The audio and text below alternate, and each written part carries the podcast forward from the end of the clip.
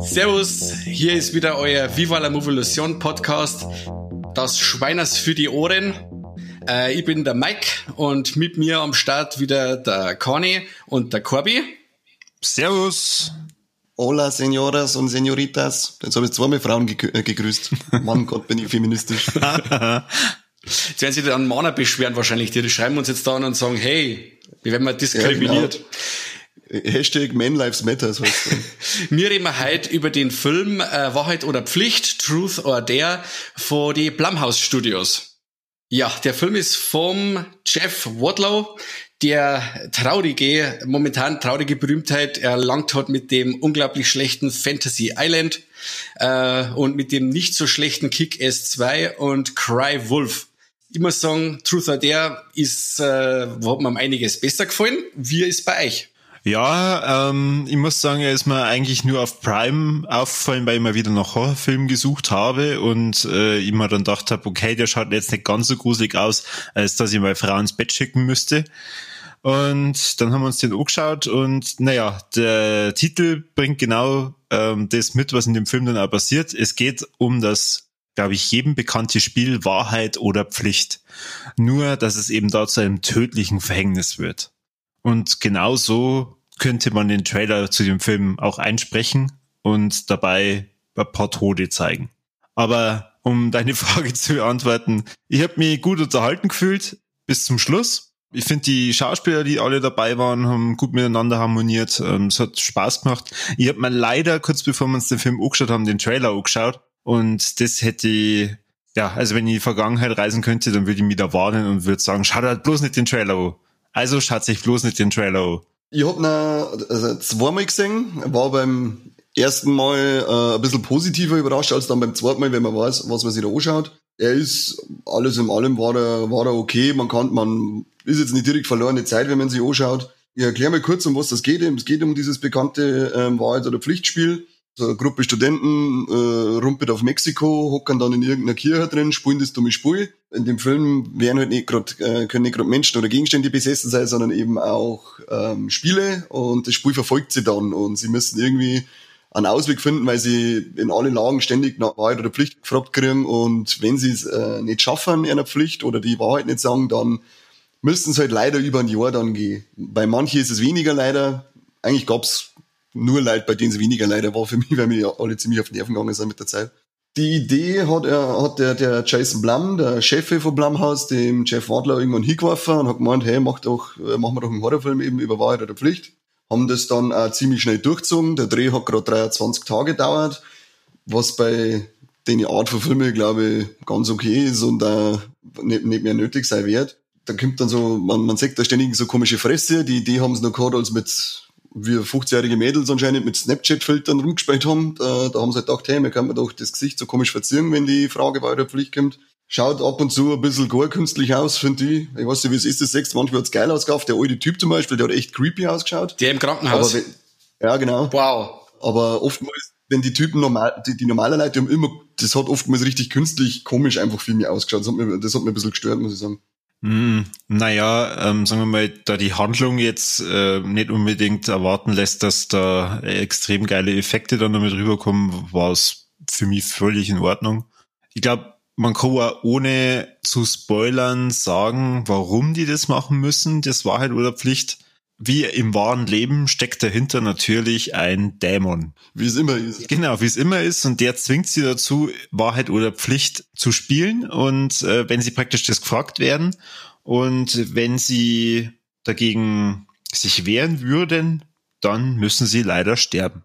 Das ist ja dann schon das, was ich, was mir gut gefallen hat, weil er hat doch immer wieder ein paar schöne Kills auch dabei. Ich finde das, am, das auf dem Bildertisch, das hat recht ekelhaft ausgeschaut. Das mit dem Stift war, war cool. Das sind so seine glänzenderen Momente. Ich finde an sich ja die Idee schon ziemlich kreativ, über das Thema einen, einen Horrorfilm zu machen.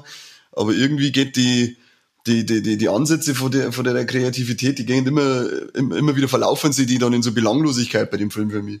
Ich glaube, was die Handlung vielleicht ein bisschen herausragender gemacht hätte, wäre, wenn es jetzt kein, ähm, kein kompletter Spielfilm geworden wäre mit 100 Minuten, sondern mehr so eine Art Black Mirror Folge. Da hätte mir das Ganze, glaube ich, sehr gut gefallen. Und dann hätte man dazu auch gar kein Ende gebraucht. Wobei ich muss sagen, das Ende war gerade richtig cool, weil es irgendwie so konsequent war. Das war jetzt wirklich auch kein Happy End. Und äh, deswegen fand ich das eigentlich ziemlich passend, muss ich sagen. Ja, das Ende ist auch für mich der, äh, am positivsten auf, äh, ausgestochen, weil es halt wirklich, wie du schon sagst, schön konsequent ist. Und so erwartet sich halt auch keiner, dass dann ähm, die Hauptdarstellerin, die Olivia, die ansonsten immer nur äh, auf andere schaut und äh, äh, sich selbst gern als die selbstloseste aller Selbstlosen darstellt, äh, dass die dann äh, so ein Ding, so ein, so ein Asi-Move durchzieht, ähm, hätte ich nicht damit gerechnet, war cool das Ende, auf alle Fälle. Okay, also ich fand's leider unbefriedigend. Ähm, mir mir kommt es mehr so vor, als hätten sie da einfach da keine Idee mehr genau gehabt, wie sie jetzt das Ganze enden lassen können. Für mich wäre wahrscheinlich das passendere Ende gewesen, das verreckern eigentlich einfach alle. Auf das läuft sie aber im Prinzip auch irgendwie raus. Genau. Was ich noch äh, sagen will, das war schon, schon gesagt, die, äh, die Schauspieler angesprochen, also, dass die Ski miteinander harmonieren, finde ich auch absolut. Das ist cool. Diese Olivia, die Lucy Hale, ist, glaube ich, bekannt aus Pretty Little Liars. Ist äh, so, so ziemlich das bekannteste Gesicht in, der in, in der Reihe. Der Rest ist, man sind einige Newcomer dabei. Aber für das, ähm, gut, sie haben jetzt nicht die tiefen Rollen äh, zum äh, Spielen gehabt, es sind äh, einige Blaupausen einfach von den 0815 Horrorfiguren dabei. Ähm, aber an sich äh, eigentlich ein, tolle, ein, ein tolles Ensemble an Schauspielern, die gut miteinander auf der, auf der, auf der Leinwand, wenn man es im Kino gesehen hat, ähm, harmonieren. Und auch das Schaffen, dass man sich bei dem einen oder anderen freut, wenn er dann endlich mal über die Klinge geht. was was äh, gute Charaktere natürlich ja immer ausmacht. dass, man, dass, man, dass man sich wünscht, dass sie endlich sterben. genau, bei der Art von Horrorfilm ist es bei mir einfach immer so, wenn das einer so spielen kann, dass ich mich frei bin endlich. Das finde ich eigentlich immer ganz, äh, ganz cool. Das ist zwar Herz ein bisschen verdreht auch, ähm, aber das äh, gefällt mir dann immer, wenn es dann endlich, ja, weg ist er, der ist ein Idiot, obwohl er eigentlich gut gespielt hat, die ganze Geschichte. Und wie gesagt, diese ganze Harmonie zwischen die Figuren, die passt äh, im Großen und Ganzen. Ein bisschen Mei, es ist halt dann wieder dieses dämliche, äh, was dann irgendwann während dem Film wieder kommt, diese dämliche Bockerei, ähm, die halt so total deplatziert wieder mal äh, wirkt. Oh Gott, da ist ein, ein Dämon, der uns alle umrichten möchte mit so einem Scheißspiel, aus dem wir sowieso nicht rauskommen. Aber ich bin jetzt halt bockig, weil du was machen musst, das das Spiel gesagt hat, du kannst ja nicht mehr was dafür, aber trotzdem bin ich jetzt beleidigt und hau ab und schau, dass ich allein irgendwo bin. Ah, das ist, das ist wieder so das obligatorische, ähm, äh, die Figuren müssen sie doch einmal streiten. Das käme doch nicht ohne ähm, internen Zwist ausgelassen, die ganze Geschichte. Das ist mir schon wieder auf den Sack gegangen. Das stimmt auf jeden Fall. Aber ich muss ja dazu sagen, der Film hat so ein hohes Tempo, da fallen solche Sachen gar nicht so ins Gewicht. Das haben sie, glaube ich, reinbringen müssen, weil sonst war wirklich der Film äh, äh, von der Story her einfach durchgelaufen das, das Tempo ist so hoch, da haben sie quasi mit solchen Sachen, haben sie wahrscheinlich versucht, die Charaktere ein bisschen Tiefe zu geben, wo, wo ich da aber recht geben muss, ziemlich lästig war, muss ich sagen. Wo wir wieder bei meiner genialen Black Mirror Idee wären. man macht einfach 40 Minuten weniger und bringt das als äh, Black Mirror Episode raus. War vielleicht äh, nicht schlecht gewesen. 100 Minuten waren mir fast ein bisschen zu lang bei dem Ding.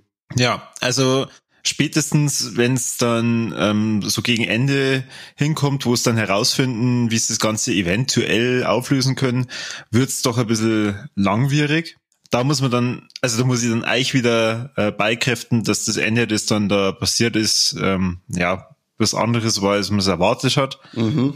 Es ist jetzt dadurch nicht ein extrem herausragender Film, aber auf jeden Fall eine Empfehlung, dass man es sich mal anschauen kann. Es ist ja, sagen wir mal, es sind nette 100 Minuten, die einen dann unterhalten. Ähm, und wie sie schon gesagt hat, schaut euch bloß nicht den Trailer an, weil diese ähm, Kills, die der Kani vorhin angesprochen hat, die kämen alle in Trailer vor. Alle. Ja, es ist einfach ein einwandfreier Blumhouse-Film. Also es ist absolut noch Schema F abgefiedelt, das Ganze. Schema F in Anführungszeichen für Final Destination. Da finde ich, dass äh, die äh, ähneln sie recht. Also auch mit kreative Kills dann, mit denen du oft nicht rechnest. Aber es sind ja da immer Horrorfilme, die die Blumhouse Studios machen, die wo man mit jedem schauen kann. Also die haben nie mords explizit oder mords viel Sex drin. Es sind Filme, die wo man mit der Frau auf der Couch schauen kann, die wo es nicht gar so extrem mag, wo es Filme angeht. Also so Blumhouse Sachen, die gingen eigentlich immer und haben bei mir äh, im Fach der Guilty Pleasures, da gefällt mir auch fast alles.